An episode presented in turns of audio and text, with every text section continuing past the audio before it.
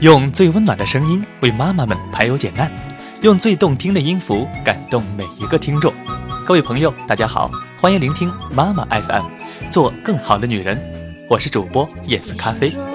今天呢我来继续和大家分享一本如何引导孩子选择艺术课程的书籍。你可以利用闲暇的时间了解一下如何判断您的孩子适合学习绘画还是音乐，并且有方向性的引导他们。好了，闲话不多说，马上开始今天的节目。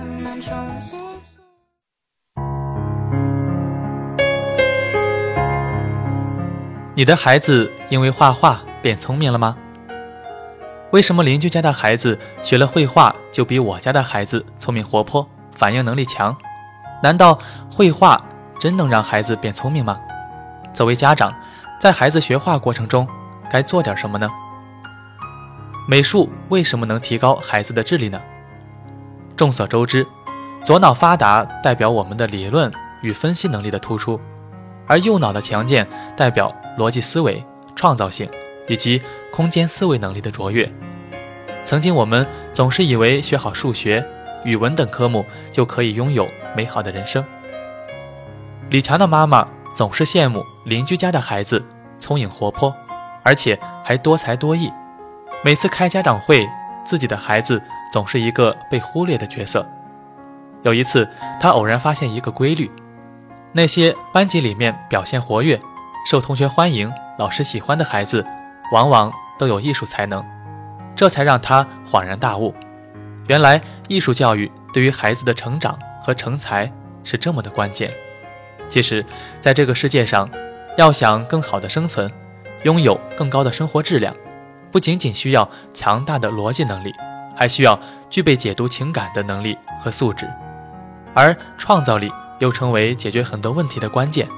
只是我们遗憾地发现，现代人往往片面地注重孩子的左脑开发，而忽略对右脑的充分使用。艺术，尤其是美术，对于右脑的开发和启迪作用是非常大的，并且美术活动还可以帮助孩子。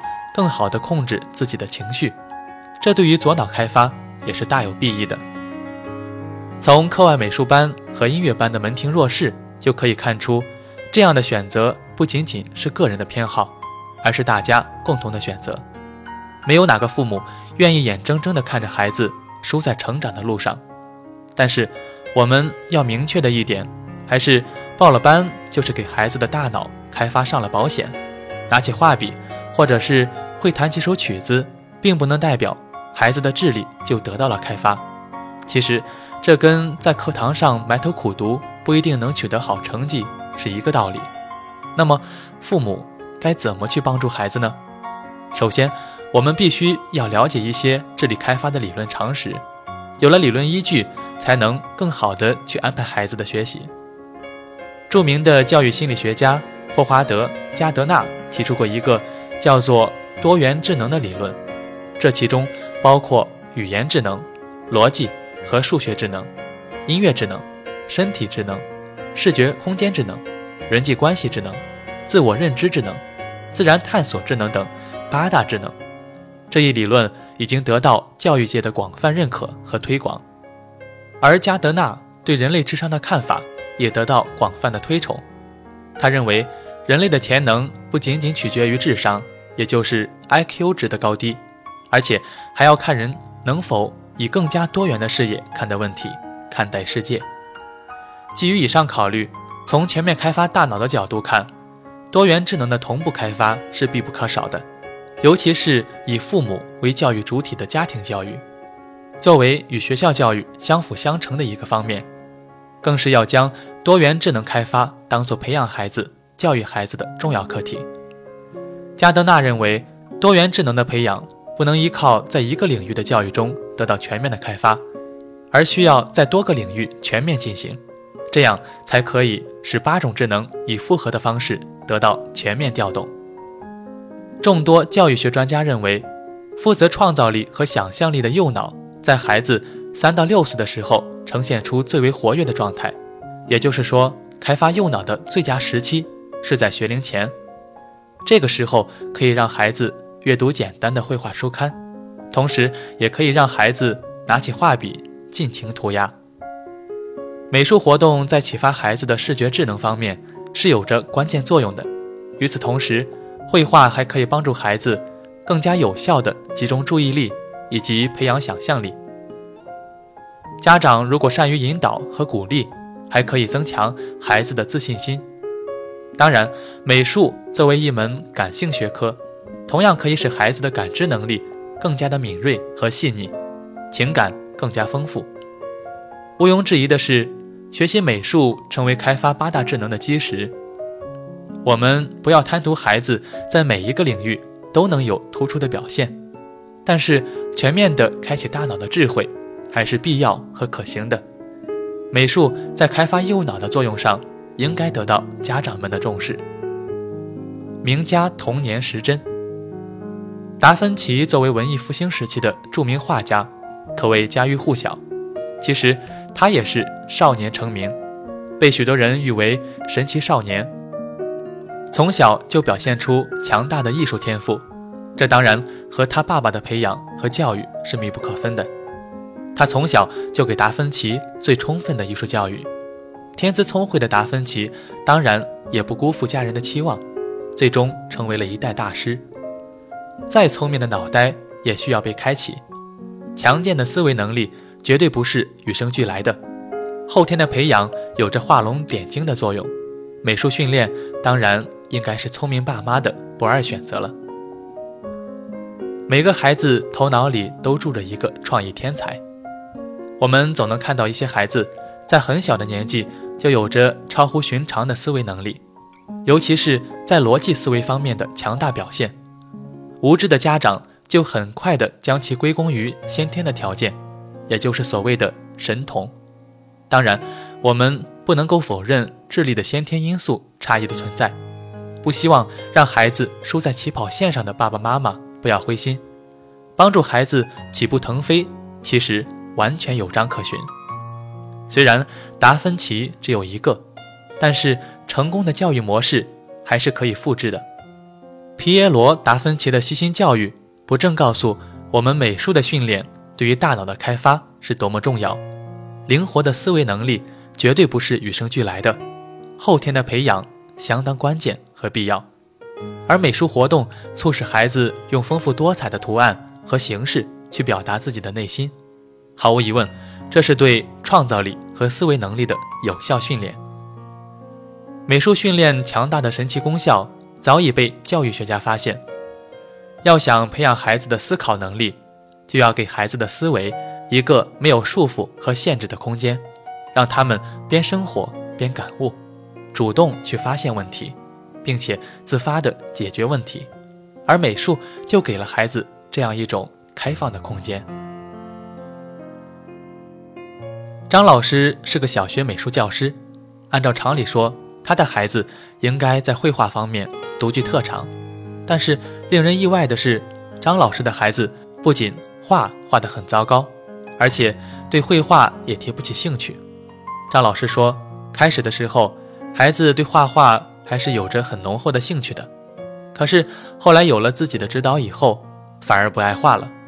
后来，张老师阅读了很多儿童教育的书籍以后，才幡然醒悟，其实是自己不当的引导和过度的限制，让孩子失去了绘画的兴趣。没想到，原本就是从事美术教育的他。在自己孩子的教育问题上犯了错。画画的过程是一个思维和行动都自由驰骋的时刻，绘画的技法千差万别，而对于一幅作品的评价也是因人而异，所以不必担心孩子画的不好、画的不对，因为好与坏、对与错，在美术的世界里，边界从来都不是那么明确。美术能够给予孩子的就是一个自由自在的世界。而作为父母，要以一种宽容和接纳的心态去面对孩子的质疑和追问，而不是以成人的标准去要求孩子。相反，如果我们总是拿出家长的权威，对孩子的行为和做法指手画脚，希望孩子言听计从，这样长久下去，也就打压了他们主动思考和探索的兴趣，往往也就错过了孩子开发智力的黄金时期。所以，当父母们在看到所谓神童表示羡慕的同时，也要反思一下，是不是不能把责任推给孩子呢？如果他的画里面花朵是绿色，而叶子是红色，我们千万不要奇怪，因为没有谁规定绘画作品里面不能有这样的方式表现花草。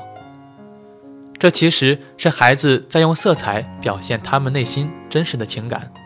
此时，爸爸妈妈们应该静下心来，耐心倾听孩子们看似荒唐和离谱的想法，微笑点头，给予接纳和鼓励。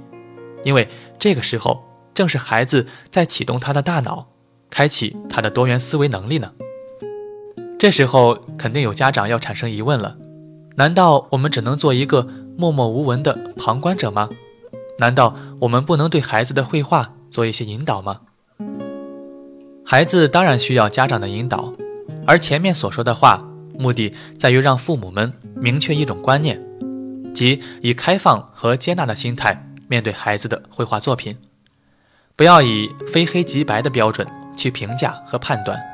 我们应该做的是给予孩子另一种选择，告诉他，其实换一种画法也许也不错，用一种温柔的引导来帮助孩子建立对美术的兴趣。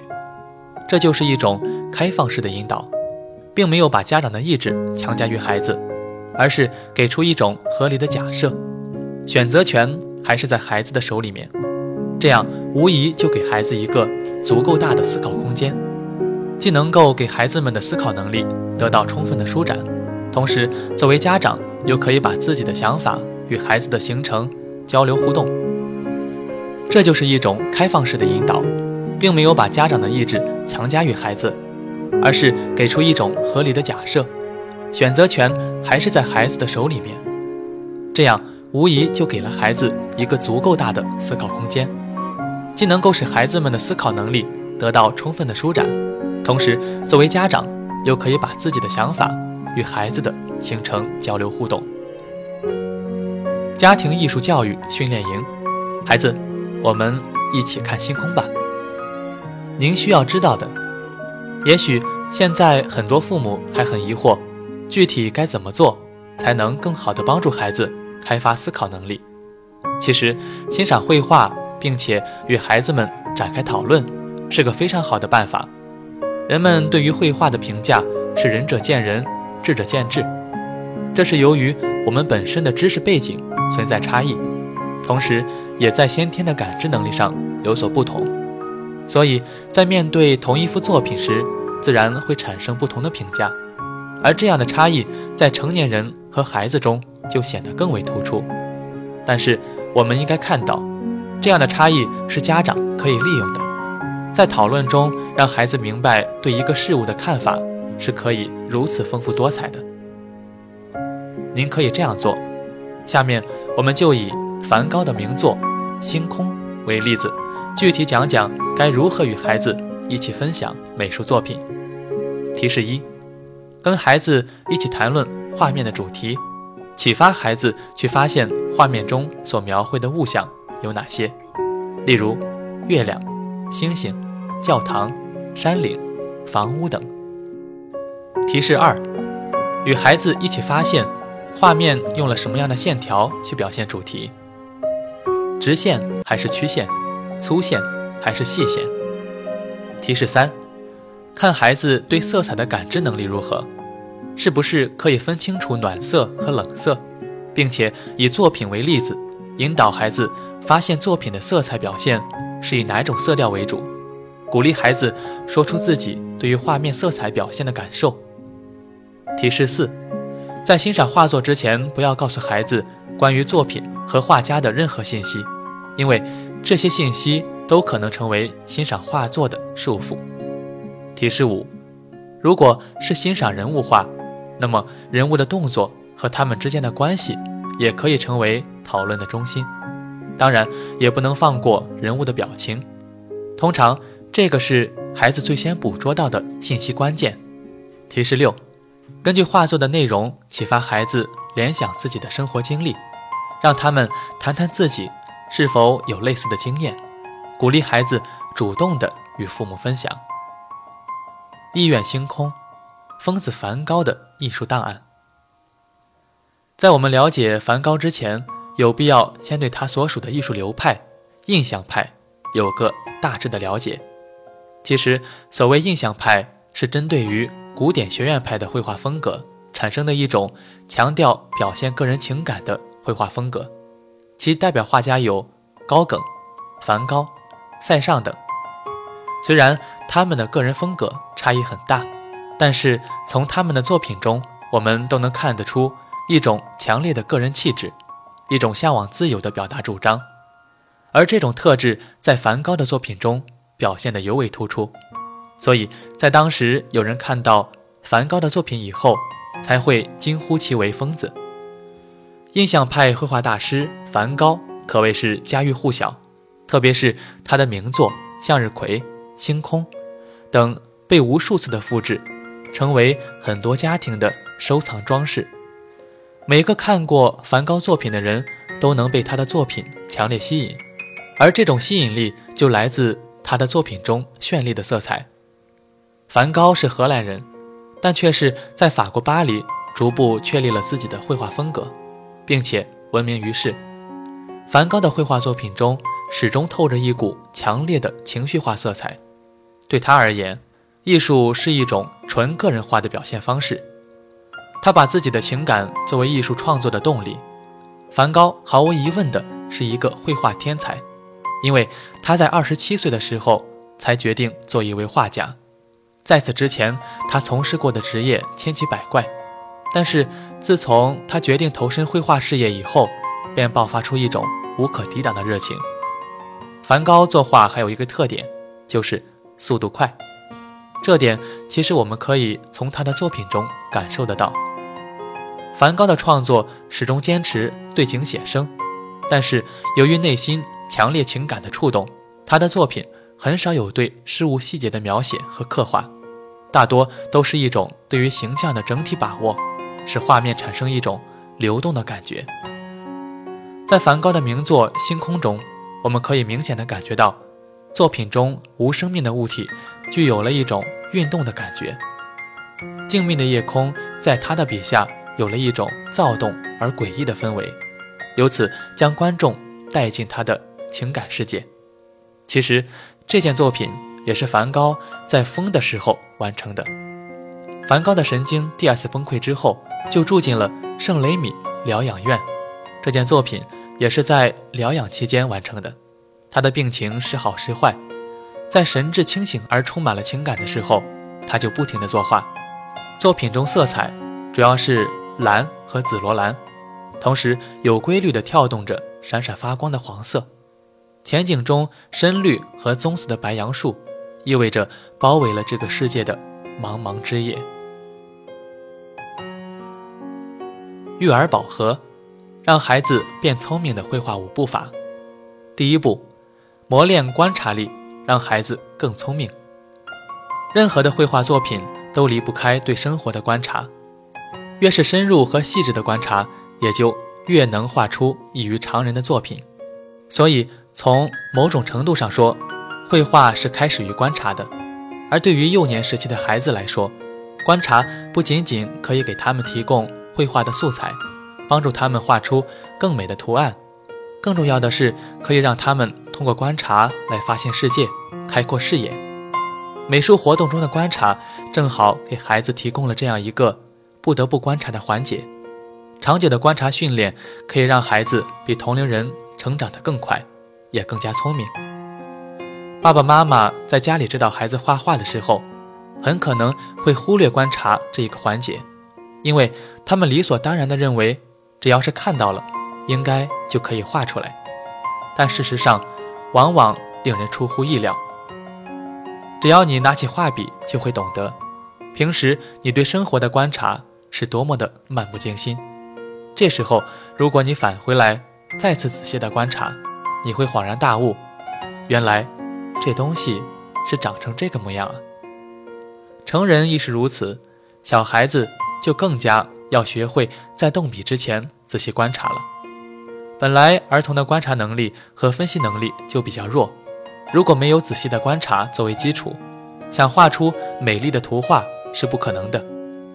仔细观察对象，然后善于抓住对象的特征，再经过大脑的分析和整理，这就是绘画让孩子变聪明的第一步了。第二步，开动脑筋，会思考。为什么很多教育专家告诉家长，要在孩子幼年时期培养他们的绘画能力？其实，很重要的一个原因就在于，绘画可以使孩子自发地调动自己的大脑，主动地去思考和感受。这是一种来自本性的驱动力，没有任何的外界干扰和影响。所有的思考都是孩子自身主动需要，这就比在家长引导和外界教育影响之下的。宝宝的思考要更加有效和更加直接，在观察的基础上，孩子就开始了主动的思考和感受。他们拥有了，他们拥有强烈的绘画冲动，希望把观察到的事物重新展现出来。这种冲动就来自于他们自发的情感体验。长期从事绘画的孩子为什么会在情感方面更加的丰富和敏感？就在于他们有长时间的情感刺激和情绪体验，这样的孩子更容易拥有同理心和同情心，因为他们在绘画的时候，不仅仅体验的是一种人与人直接的情感，还包括和动物的情感，甚至是和植物或者非生命物体的情感。谁能说这样的孩子不更可爱呢？除了情感体验的丰富性之外，绘画还使孩子能够更快地运转大脑，因为他们会思考如何把观察到的事物表现在画纸上，比如该用什么图形，该选择哪种颜色，事物之间的比例关系如何，所有的一切都是思考的产物。为了能把感受到的东西表现出来，也能够让别人理解，我们经历的就是这样一种把观察对象在头脑中。抽象出来，再用具体形象表达出来的过程。第三步，手指运动也灵巧。无论是观察还是思考，感受都是我们思维领域的事情。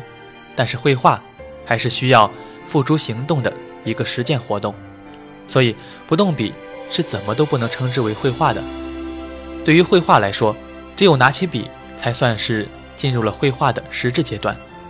如果我们把人比喻成电脑，刚才的观察和思考都是输入阶段，而动笔作画就是输出阶段。所以，仅仅只是懂得观察和思考，而不会拿笔，那么也不可能成为画家。对于孩子来说，动笔是相当重要的。这其实不仅仅在于我们需要孩子画得出来，更重要的是，这是一种手脑相互配合的共同运动。每一次作画都应该是一种重要的练习，而练习的目的和对象就是双手和大脑的配合。如何让头脑中的图案成为纸上的杰作，这不是说说就能办到的。对于幼年时期的孩子来说，绘画是锻炼他们手脑协调的有效方式。长期的绘画练习可以让孩子形成良好的思维与行动的配合习惯，经常的调动大脑。与双手的配合运动，不仅仅是对运动能力的提升，也是对思维能力的完善。第四步，用图画与世界聊天。成年人用语言交流与沟通，但是我们知道，语言的基础是文字，而文字的基础却是图像。早期的文字主要都是象形字，古代人其实也是在用图像沟通的。人类的幼年时期还不具备强大的思维能力和掌控语言的技巧，但是他们也有沟通和交流的需求，所以绘画就成为最佳的语言代替品。我们知道，其实孩子虽然在思维的能力上与成年人存在差别，但是在情感的丰富程度上却不逊色于成人，所以他们的情感需求也是非常强烈的，但是又受到表现方式的局限。他们通常是通过简单的哭闹和大声的叫嚷来表达感情，而绘画的出现让孩子们找到了一种与世界交谈的更加畅快的方式。绘画的这种表达，一方面是沟通了自我与外界，另一个方面也是孩子自己与自己沟通的重要方式。每个人都有倾诉的需求和愿望，如果没有一种方式来表达的话，长久以往就会造成很多心理问题。绘画对于在成长期的孩子来说也是非常重要的。善于绘画的孩子就普遍表现得比较乐观和开朗，因为他们找到了一扇打开自己心灵世界的窗口。第五步，既是娱乐也是创作。绘画之所以能够对孩子们有强烈的吸引力，很重要的原因就是他们把绘画当作是一种游戏。这个游戏中没有规则和限制，可以任凭他们的想象力自由飞翔。而且生活中的任何空白平面都可以成为孩子们的画布。我们之前也谈到，绘画是一种学习，在这个过程中，孩子主动的去发现世界，自发性的学习效果总是很卓著的。更何况这是一种娱乐式的学习，家长应该相信，只要让孩子快乐的画下去，技术自然是可以得到进步的，因为这种活动始终是充满乐趣和自发的动力的。也许你没有想过让孩子将来成为画家或设计师，但是你却应该知道，每个孩子其实都充满了各种的创意，他们的每幅作品都是一种真正的创作，而且这种创作是充满了欢乐和兴奋的，而且是并没有受到任何限制和规训的。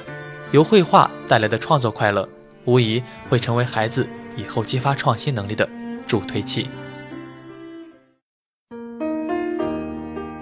妈妈 FM 感谢您的收听。如果您想聆听更多精彩的节目，可以微信关注我们的公众号“妈妈 FM”，妈妈的全拼 FM，我们不见不散。